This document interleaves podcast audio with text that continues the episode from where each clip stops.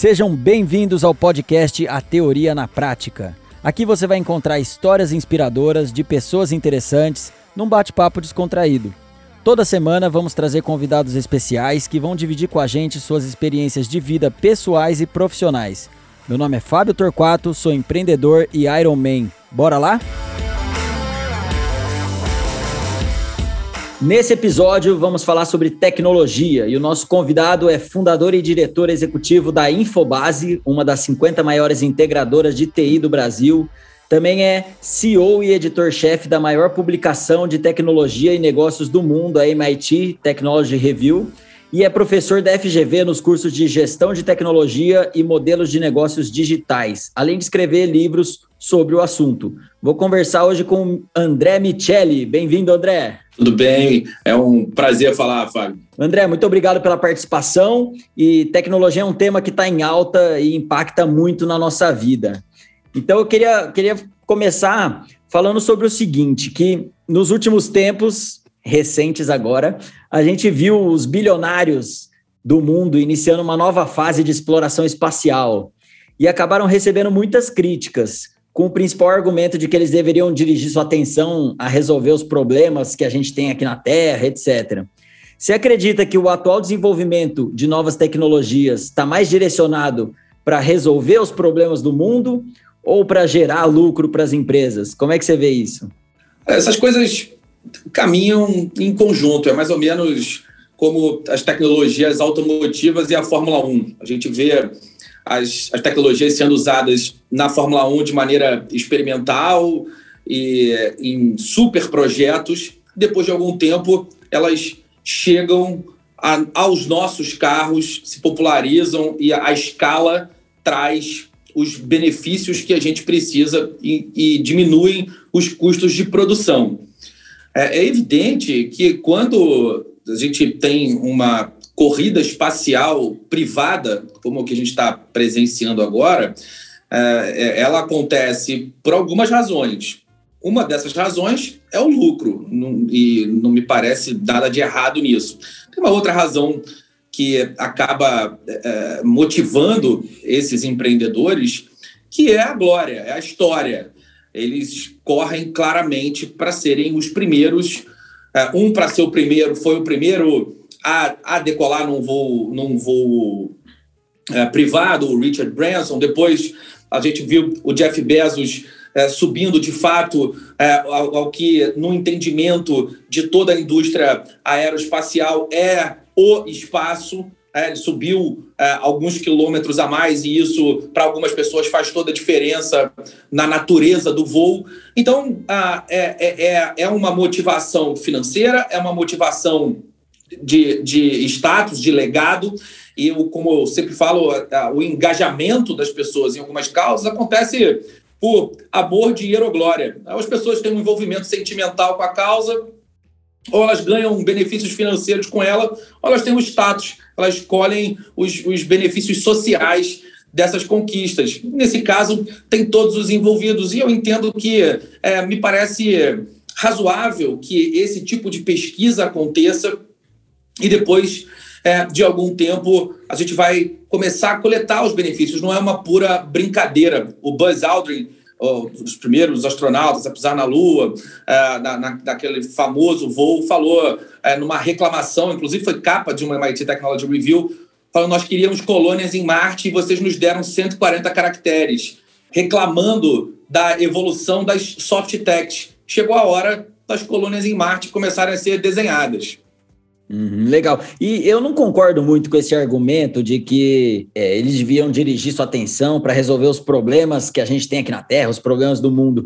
Eu acho que a grande maioria dos problemas, claro, que a tecnologia pode ajudar, mas eu acho que a maioria dos problemas que a gente tem hoje poderiam ser resolvidos de forma política. Né? É mais uma questão política de realmente querer resolver isso do que uma questão de, tec de uma tecnologia que vai resolver todas essas questões. Você concorda? Tem uma característica curiosa dessas pessoas que provavelmente as pessoas que estão reclamando também não estão resolvendo o problema de ninguém, mas estão reclamando. É, eles podem até não estar resolvendo todos os problemas do mundo, mas primeiro que resolvem alguns, são, são doadores de, e, e são mantenedores de algumas instituições filantrópicas, têm motivações financeiras para isso também, e está tudo certo em relação a isso. Conciliar o bem e o lucro também é justo. E, em última instância, não são responsáveis pelos problemas do mundo. É, os, eles se envolvem em algumas, em, em algumas causas, mas não são responsáveis por resolver isso. E, de qualquer maneira, a evolução tecnológica contribui para isso, dá escala para que, com vontade política, como você falou, essa tecnologia seja disseminada e sirva para diminuir os custos de praticamente tudo que é necessário para a gente resolver os problemas do mundo. Então, me parece uma, uma reclamação muito mais de quem não contribui do que algo consistente e efetivo. É mais fácil achar um culpado, né, do que, do que fazer acontecer. Exatamente. e, André, recentemente foi lançada aqui no Brasil a MIT Technology Review, que é uma publicação referência no jornalismo de tecnologia e está ligada à principal universidade do mundo em pesquisa e inovação, que é o MIT, nos Estados Unidos. Você, como representante desse projeto aqui, qual que é o grande objetivo da publicação no Brasil? O grande objetivo é mudar a história da tecnologia no Brasil, é, é, é contribuir para essa mudança, mais, mais é, de maneira mais precisa. A MIT Technology Review é, de fato, a, a publicação mais tradicional. Teve colunistas muito importantes, o Churchill, Thomas Edison, o Tim Berners-Lee, o que acabou se tornando uma plataforma. Começou como um folhetim da própria universidade, virou uma, plata, uma grande plataforma de conteúdo e pesquisa, que pega conteúdos acadêmicos e embala num formato jornalístico para dar acessibilidade e facilidade de consumo para esses conteúdos. Ela tem tinha até então oito idiomas uh, no mundo, nós somos o nono. Agora, recentemente, tem em coreano também. Eu tenho uma carreira acadêmica, como você falou, em paralelo à minha vida executiva. Fui aluno de é, cursos de formação executiva no MIT e desde então, desde que terminei a minha formação em 2013, voltei é, ao MIT praticamente todos os anos. Numa dessas idas e vindas, é, surgiu a ideia de trazer a publicação para cá e o nosso objetivo é, primeiro, popularizar um, um conteúdo de tecnologia mais profundo do que a gente tinha até então aqui no Brasil. E segundo, tropicalizar esse conteúdo, dar um contexto local para esse conteúdo e, aos poucos, ao espalhar esse conteúdo, contribuir para que a tecnologia mude as nossas empresas, a nossa sociedade e, e o Brasil pare de perder tantas oportunidades quanto tem perdido até então. E a tecnologia ela facilitou muito o fluxo de informações, mas isso também trouxe um desafio quanto à qualidade dessas informações e até a veracidade, né? Como é o caso das fake news que a gente vê por aí. Você acha que a tecnologia vai conseguir resolver essas questões? Primeiro, assim, não é uma responsabilidade da tecnologia. A mentira existe como um artifício biológico, mais do que humano. Ah, se a gente é, olhar o que acontece na natureza, os animais mentem para obter benefícios sobre os outros, ou para se esconder, como um camaleão faz, ou para caçar.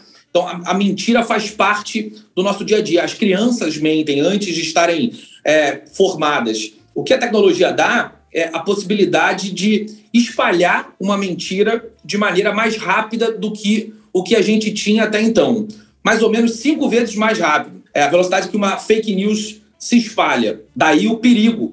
Né? Desmentir uma fake news é muito mais demorado e muito mais custoso do que criar uma fake news. Ah, então, é uma responsabilidade humana. A tecnologia não, não, não é culpada pelos nossos erros.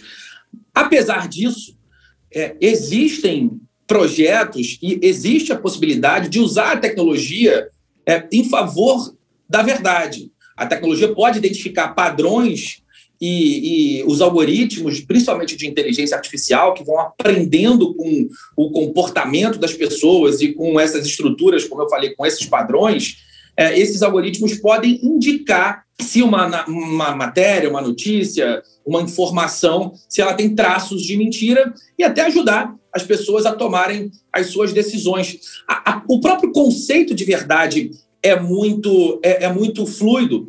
É, a, a, gente pode olhar para a mesma informação, você ter certeza que ela é verdade e eu ter certeza que ela é mentira.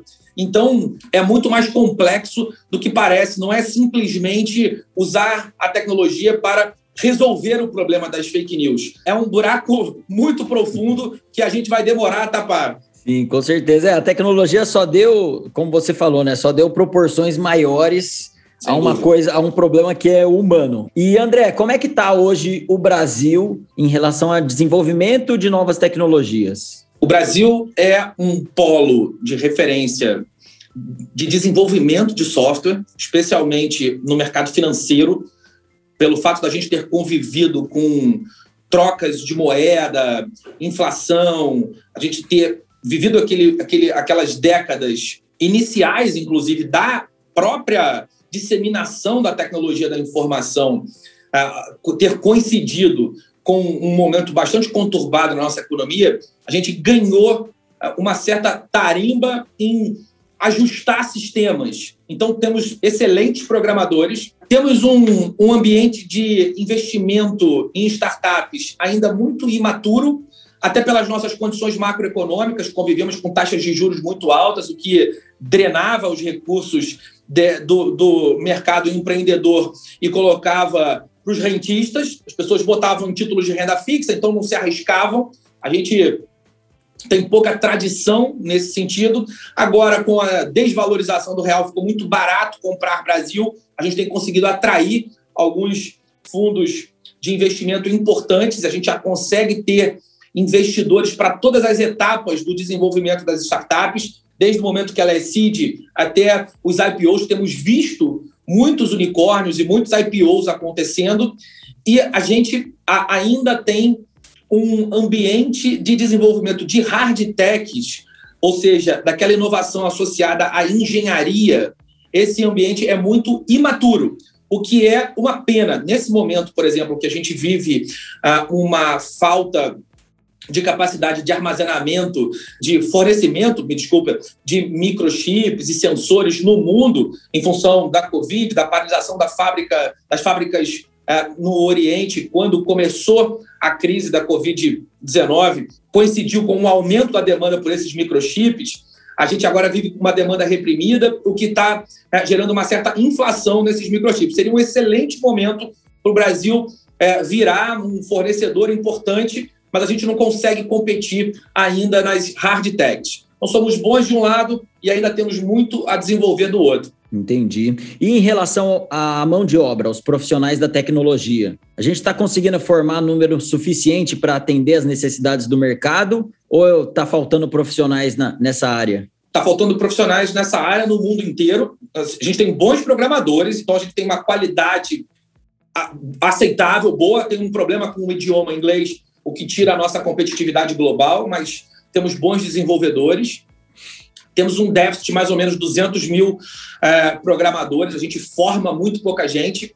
A estimativa é que esse déficit aumente aí para 300, 400 mil pessoas nos próximos anos. Então, é, é um cenário complexo, porque de um lado a gente tem gente desempregada e não empregável em função da substituição da mão de obra é, justamente por essa automação, e do outro lado, a gente tem vagas não preenchíveis, porque não temos mão de obra qualificada o suficiente para o preenchimento dessas vagas. É, é uma excelente oportunidade para as novas gerações a formação em STEM, né? ciência, tecnologia, engenharia e matemática, ou a sigla em inglês para Science, Technology, Engineering and Math. É, essas, essas quatro áreas são áreas que vão gerar muitas oportunidades e que a gente tem um déficit muito significativo que ainda vai aumentar. E a tecnologia está causando cada vez mudanças mais rápidas nos mercados, no estilo de vida, enfim. Você acha que a velocidade dessas mudanças vão continuar crescendo cada vez mais rápido? Acho que sim. É, a gente tem duas duas explicações para isso. Uma é a nossa capacidade de gerar e colocar a tecnologia no mercado por um preço absolutamente acessível.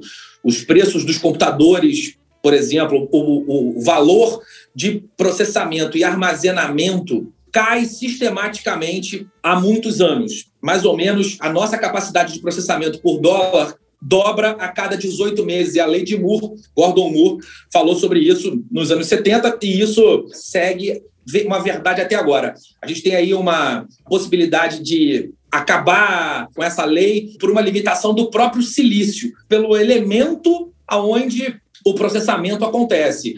Mas até então, essa lei foi uma verdade e a gente viu os preços diminuírem bastante, o que torna muito mais fácil para todo mundo adquirir produtos né, de tecnologia. Então, a gente tem, de um lado, tecnologia mais barata para processar e para armazenar, e do outro lado, mudanças sociais importantes. A nossa relação com vida, saúde e morte, os processos de obtenção de cultura e entretenimento, e todos os movimentos de igualdade, polarização política.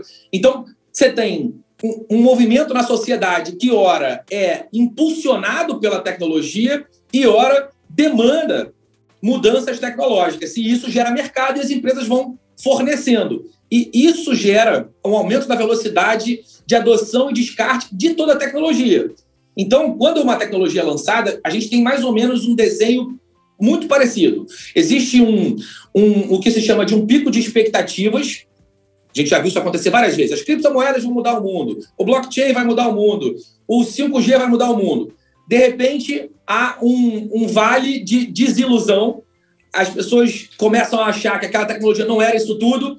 Depois, a gente sobe e tem um platô de uso dessa tecnologia. É sempre assim que a tecnologia acontece. O que está acontecendo é que passar por essa curva de pico, vale, platô, está mais rápido, porque o mercado vai empurrando tecnologias novas dado que as pessoas consomem essa tecnologia. Então, esse ciclo de consumo e oferta deve continuar por muito tempo acelerando.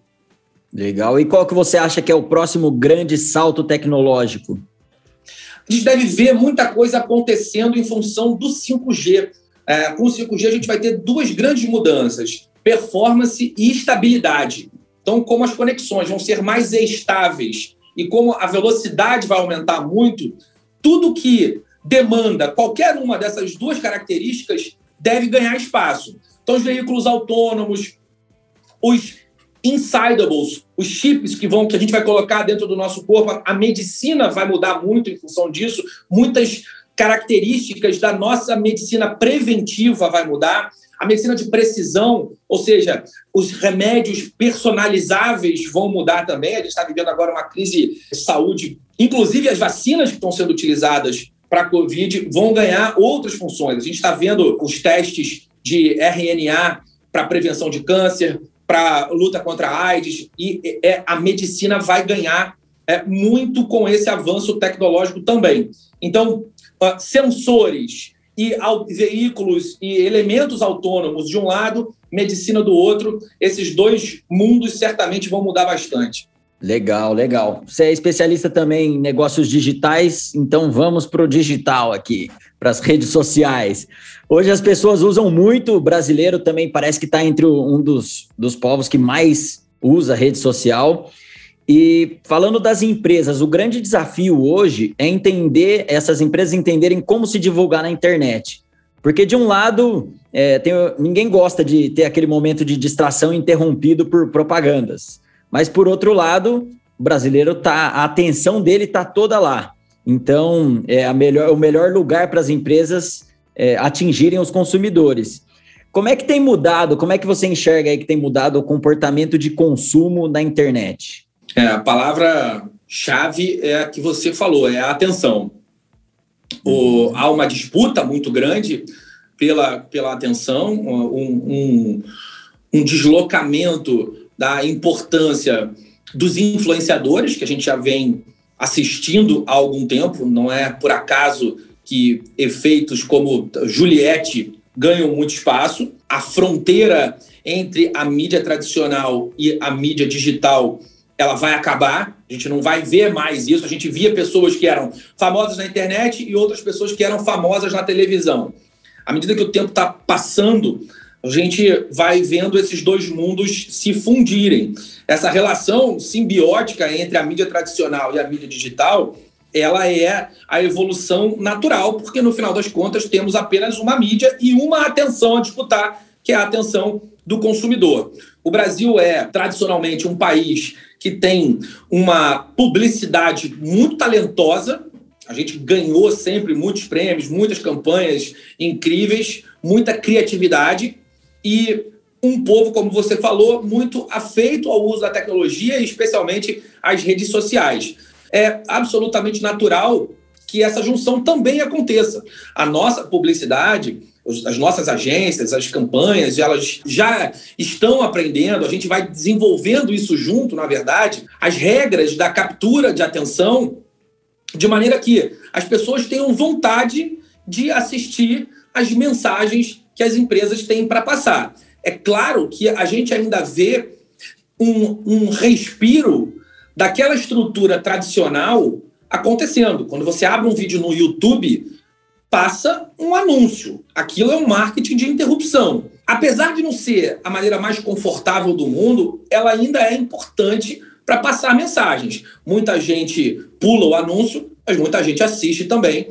E aí é que tá, criar o contexto, a decisão entre pular o anúncio e assistir aquele conteúdo que vai aparecer para você, tem muito a ver com o quanto aquele conteúdo conversa contigo. Por isso, saber fazer a segmentação, por exemplo, é um baita recurso para quem está desenhando a campanha do outro lado. Eu não preciso mais botar um único anúncio para milhões de pessoas, 20, 30, 40 milhões de pessoas que vão é, estar de frente para a TV e um percentual pequeno só quer assistir aquilo que eu tenho para dizer. Eu posso criar campanhas que vão conversar com 20, 30, 40 milhões de pessoas que de fato podem ter interesse naquilo que eu tenho a dizer. Então, é uma questão de criar o contexto, entender o contexto necessário, criar mensagens que são de fato úteis para as pessoas e que consigam capturar a atenção de todo mundo. A gente está indo nesse caminho. Legal. E você acha que hoje o consumo presencial é maior que o online? É isso mesmo? E você vê é, a possibilidade, num curto período, disso mudar do online superar o presencial? Assim como a mídia tradicional e a mídia digital elas vêm se fundindo, essa relação também vai se fundindo. Mesmo que a transação não seja feita no ambiente digital, as pessoas usam esse ambiente para tomar sua decisão, para buscar características dos produtos, para consultar outras pessoas, olhar a reputação daquela empresa e aí sim, eventualmente, comprar por ali, pegar na loja, experimentar ou então ir direto à loja comprar, mas já sabendo os preços, as características, os atributos que fizeram com que ela tomasse essa decisão. Então você acha que o futuro aí é meio híbrido? As pessoas vão Sem usar mais a, a, tecnologia para pesquisar e decidir, e na hora de, de é, consumir a pessoa quer ver presencialmente, é isso? É, o futuro ele, ele, ele é híbrido porque a tecnologia vai fazer com que essa tomada de decisão com que esses dois momentos do estar conectado estar desconectado, que eles não existam mais. A gente, é, durante algum tempo, ligava o computador, conectava na internet e usava. Depois, a gente passou a ter dispositivos conectados instantaneamente. Você abre o seu, uh, o, o, seu, o seu laptop, você pega o seu celular, você já está conectado à medida que o tempo vai passar, nós vamos estar conectados através de lentes, relógios, é, óculos, e, e, o momento da conexão e o momento da desconexão, esses dois momentos, a gente talvez não tenha nem mais consciência disso. É, os mecanismos de busca vão ser uma memória auxiliar de fato. A gente vai é, poder buscar as informações sem que. Ah, espera um minutinho que eu vou abrir aqui o Google e, e vou fazer uma pergunta. É, esse, esse tipo de procedimento tende a acabar. Então, é, essa relação que é híbrida, ela tende a acontecer não só no consumo, mas na educação, no entretenimento. Essas relações, elas tendem a não ter mais fronteiras. Claro que a gente não está falando é, nem de um nem de cinco anos, mas a gente ainda vai estar por aqui para assistir. Bom, você já falou aí, para as empresas, estar na internet hoje não é mais uma opção, né? É obrigatório. E com o número de empresas cada vez mais crescendo, indo para o digital, as verbas de marketing nesse meio também foram aumentando.